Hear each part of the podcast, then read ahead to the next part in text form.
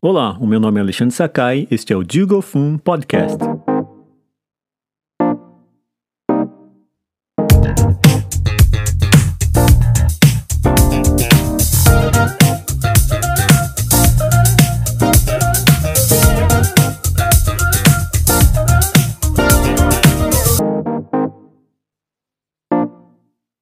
Começando o segundo episódio do Jugo Fun Podcast, seus 15 minutos diretamente de Tóquio.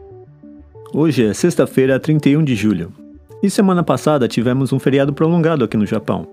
Na quinta-feira foi o Dia do Mar e na sexta foi comemorado o Dia do Esporte. E aí que está o nosso primeiro fato curioso. O Dia do Esporte aqui no Japão é um feriado nacional que normalmente é celebrado na segunda segunda-feira do mês de outubro. Só que este ano ele foi antecipado para coincidir com a abertura dos Jogos Olímpicos de 2020. Aliás, um dos motivos para a existência desse feriado é justamente a abertura da Olimpíada de Tóquio de 64, que foi em outubro, e não em julho. E essa foi só uma das primeiras polêmicas em relação aos jogos desse ano. Afinal, o verão aqui costuma ser bem quente e úmido, com temperaturas que passam dos 35 graus e sensação térmica de mais de 40. Mas, como todo mundo já deve saber, os jogos foram adiados para julho do ano que vem. E Tóquio estava praticamente pronta para receber os jogos, e não foram só estádios, ginásios e estações de trem que foram construídos ou reformados. Só em Shibuya, por exemplo, um dos principais centros comerciais de Tóquio, desde o ano retrasado, pelo menos cinco novos empreendimentos com lojas, restaurantes e escritórios foram construídos ao redor da estação. O último deles, aliás, foi o Miyashita Park, localizado na frente da estação de Shibuya e que tem como diferencial uma área verde no topo do prédio com direito a pista de skate e parede de escalada. É claro que todos estes investimentos foram impulsionados pelos jogos. Só para ter uma ideia, o país estimava receber cerca de 40 milhões de turistas neste ano. Só que devido à pandemia, este número está estancado em menos de 10%. E a previsão para o resto do ano não é nada animadora. Bom, esta não seria a primeira vez que uma Olimpíada deixa de acontecer aqui em Tóquio. A Olimpíada de 1940 também era para ter acontecido aqui, só que faltando dois anos para o evento, o Japão entrou em guerra com a China e teve que abrir mão dos Jogos. Aí, o Comitê Olímpico transferiu tudo para Helsinki, na Finlândia. Mas com o início da Segunda Guerra Mundial em 39, tanto os Jogos de Helsinki quanto os de Londres, que rolariam em 44, foram cancelados. E aproveitando que teve feriado do Dia do Mar, Dia do Esporte, e era para ter rolado a abertura dos Jogos Olímpicos, resolvi resgatar uma das histórias que postei no meu antigo blog, que comentei no primeiro episódio porque, além de ser uma das minhas histórias preferidas, ela reúne todos esses elementos e ainda funciona como uma continuação do episódio passado. Eu tinha falado que quando resolvi escrever aquele blog, eu queria descobrir histórias positivas que envolvessem a comunidade japonesa no Brasil. E essa história fez mais do que isso. Ela foi um sinal de esperança e de mudanças para a comunidade japonesa no Brasil, para a comunidade japonesa em outros países, para o Japão e para o esporte mundial. É bom avisar que, se você ainda não escutou o primeiro episódio do Jugofun, acho legal dar um pause aqui e escutá-lo, pois é importante para entender o contexto em que a história de hoje se passou.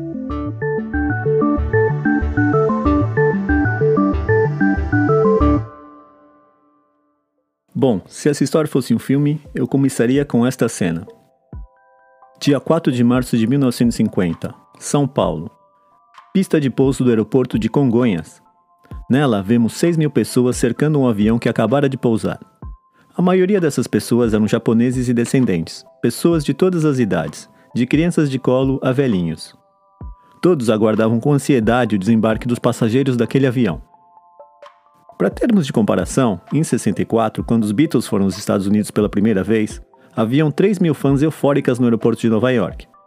Só que estes fãs nipo-brasileiros estavam quietos e apreensivos após anos de sofrimento durante a última década no Brasil, tinham finalmente motivo para comemorar e se sentiam honrados com uma visita tão ilustre vinda de tão longe.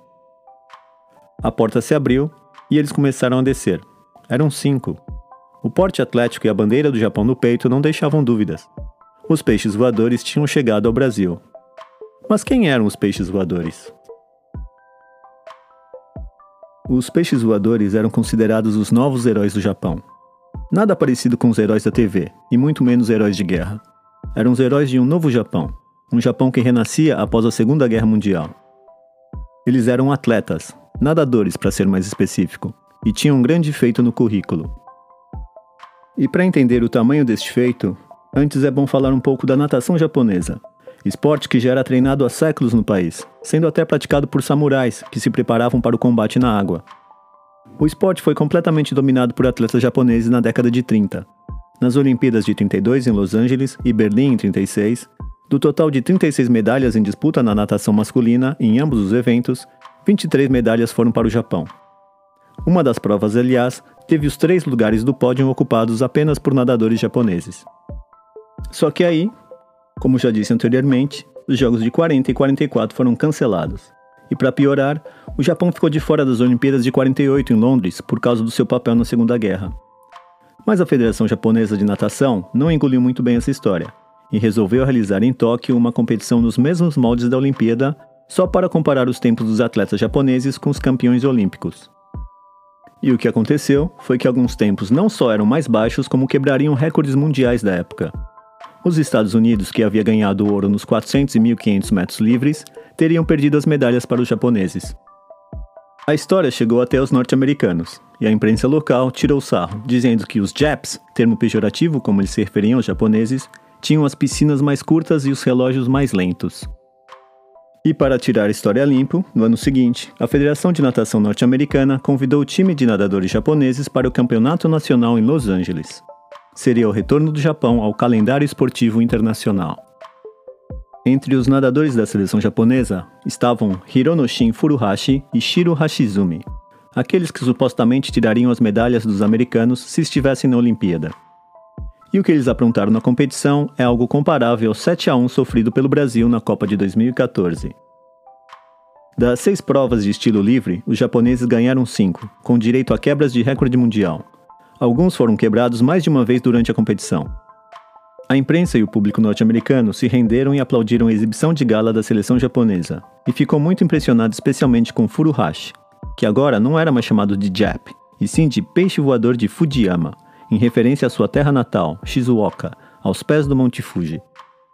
A notícia chegou ao Japão com grande euforia. Após sair arrasado da Segunda Guerra Mundial, o país tinha uma espécie de consolo para celebrar essa superioridade esportiva em cima do seu maior algoz na guerra, e que ainda controlava o governo local.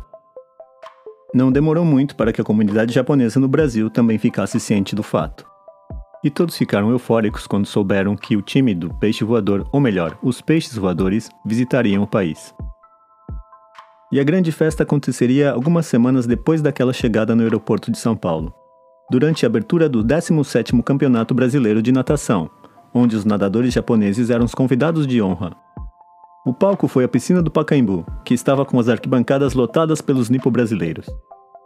Além de Hashizumi e Furuhashi, o time era composto pelos também nadadores Shuichi Murayama, Yoshihiro Hamaguchi e pelo técnico Masanori Yusa, que havia sido medalhista olímpico na década de 30. A água da piscina parecia vibrar tamanha intensidade dos torcedores presentes. E o governador do estado, Ademar de Barros, estava presente para recepcionar os nadadores japoneses. E seriam as suas mãos as responsáveis pelo ato que ficou marcado na memória de muitos torcedores naquela noite o hasteamento da bandeira japonesa. Isso porque fazia mais de uma década que ela não era feita em público no país. Enquanto isso, a banda da Polícia Militar tocaria o Kimigayo, o hino nacional japonês.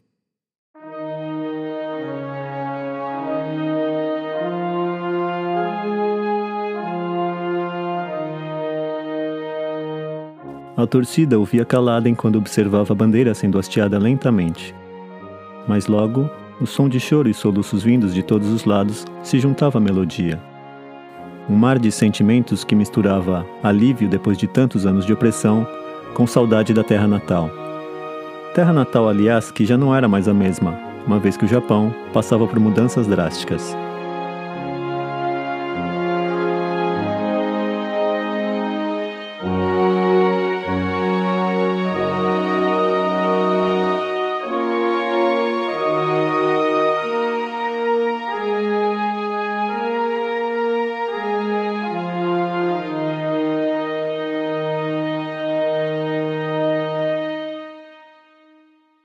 Demonstrações patrióticas assim eram raras até mesmo no Japão, uma vez que ele continuava sob controle dos Estados Unidos.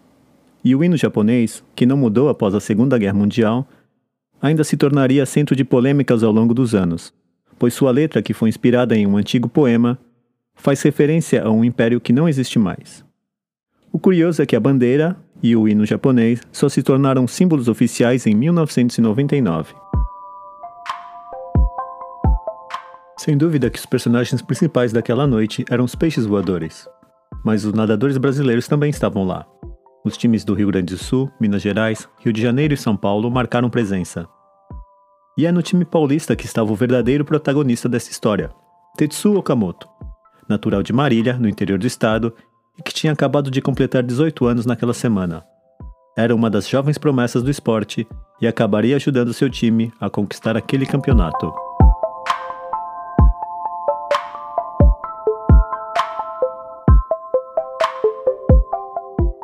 Foi numa piscina simples construída por Yoichi Yamazaki que Tetsuo começou a nadar. Por causa do corpo franzino, que destoava da cabeça, acabou ganhando o apelido de Taxinha. Aos 15 anos, começou a treinar no Clube Yara, também em Marília, sob o comando do técnico Fausto Alonso. Via nas competições uma oportunidade de viajar, mas mal sabia ele o quão longe iria. Após se destacar em campeonatos regionais e estaduais, teve a chance de estar lá naquela noite representando São Paulo e ficar lado a lado com aqueles que eram considerados os mais velozes nadadores do mundo. E não só isso, pôde também acompanhar o tour dos peixes voadores por outras cidades do interior. A festa e o carinho por onde passavam eram o mesmo em todo lugar, e eles retribuíam nadando para valer. Em Marília, sua terra natal, Tetsu viu os nadadores japoneses quebrarem um recorde mundial na mesma piscina em que treinava. Seria isso um sinal?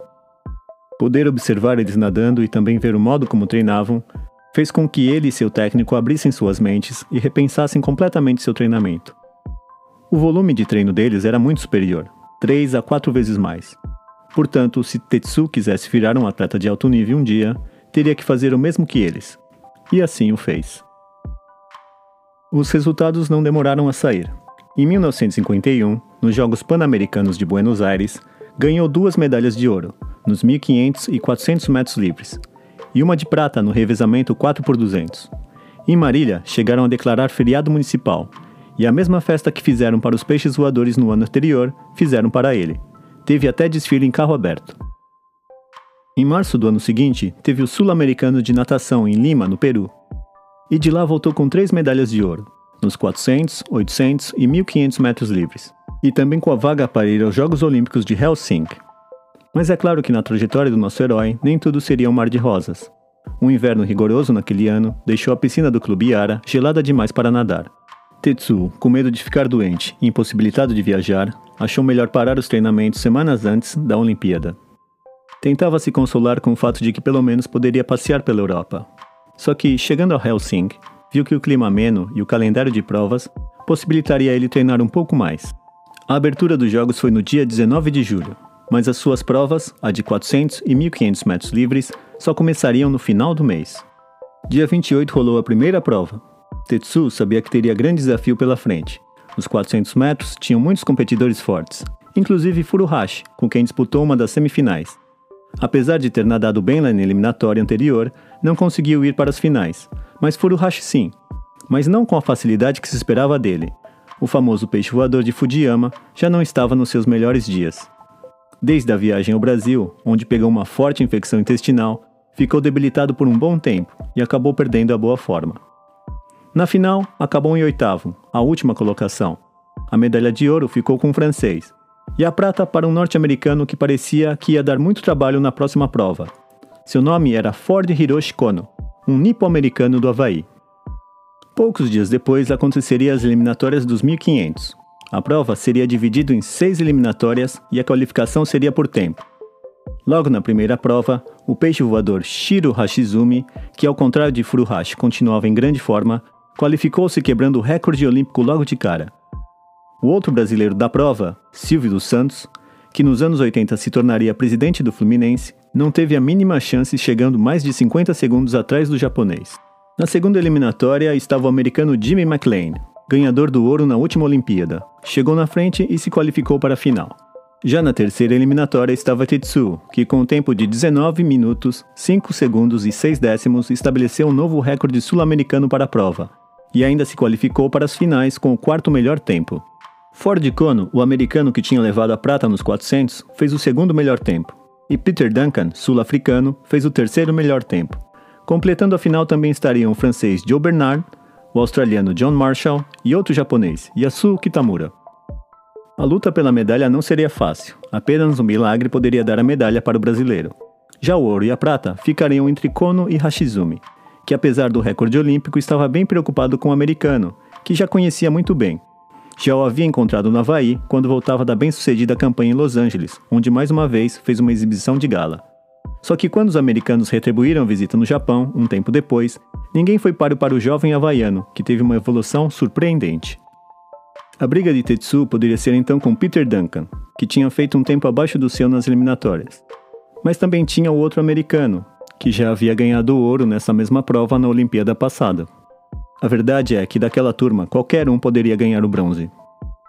A final aconteceu no dia 2 de agosto, penúltimo dia dos Jogos, e dia que ficaria marcado para sempre na história da natação olímpica. Uma verdadeira batalha estava para começar. Assim que é dada a largada, Hashizumi dispara na frente e se mantém assim por boa parte da prova. Só que Kono segue na cola do japonês, que começa a diminuir o ritmo cansado pelo início explosivo. Nos 1.200 metros, o havaiano ultrapassa Hashizumi e dispara para garantir a medalha de ouro. Já um pouco atrás, na luta pela terceira posição, estavam Tetsu e McLean. O nadador brasileiro se esforçava ao máximo, nunca havia nadado tão rápido em sua vida. Mas após a última virada, faltando apenas 50 metros para o final, ele ainda estava em quarto lugar.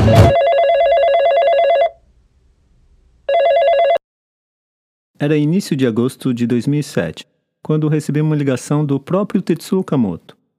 Ele estava retornando minhas mensagens para marcarmos uma entrevista e queria saber se eu poderia dar um pulo um pouco mais tarde no escritório dele. Mas infelizmente eu já tinha outro compromisso.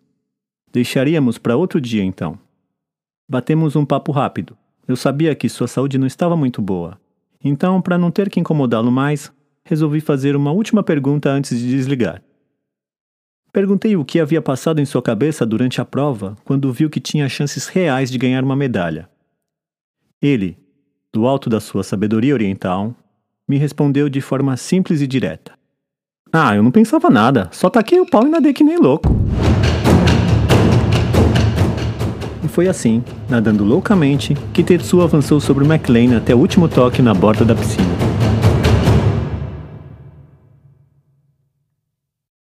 A cronometragem da época era toda manual e levava alguns segundos para confirmarem o resultado. O suspense durou até que um colega da comitiva brasileira gritou. Por apenas dois décimos de segundo, Tetsuo Okamoto havia conquistado o bronze, a primeira medalha da história da natação brasileira. No pódio, uma cena inusitada. Haviam três nipônicos sobre ele. O norte-americano Ford Kono o japonês Shiro Hashizumi e representando o Brasil, Tetsuo Okamoto. Após estender sua estadia na Europa, voltou para o Brasil em setembro e em Marília desfilou de carro aberto durante as comemorações da independência do Brasil. Em muitas entrevistas, Tetsu declarava do vazio que sentiu após a conquista da medalha. Não era fácil para ele ter chegado ao ápice da sua vida de atleta amador com apenas 20 anos de idade mas nosso herói mal teve tempo de descansar. Graças à natação, ganhou uma bolsa de estudos nos Estados Unidos e foi estudar e nadar pela Texas Agriculture Mechanical College e voou para lá em busca de novos desafios e aventuras. Depois de formado, voltou para São Paulo e fez carreira na geologia perfurando poços artesianos. E gostava de ser lembrado a cada nova Olimpíada para dar entrevistas e contar suas histórias.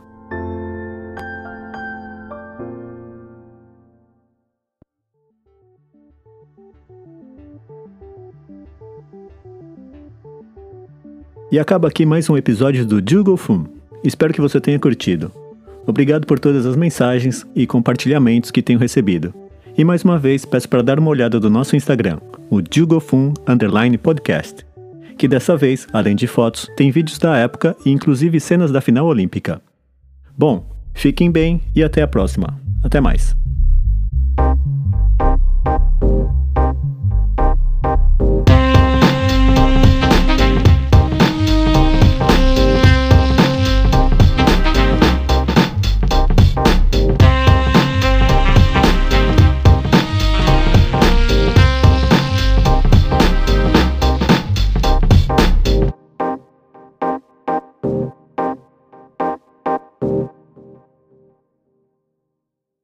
O Jugofun Podcast tem roteiro e edição por Alexandre Sakai.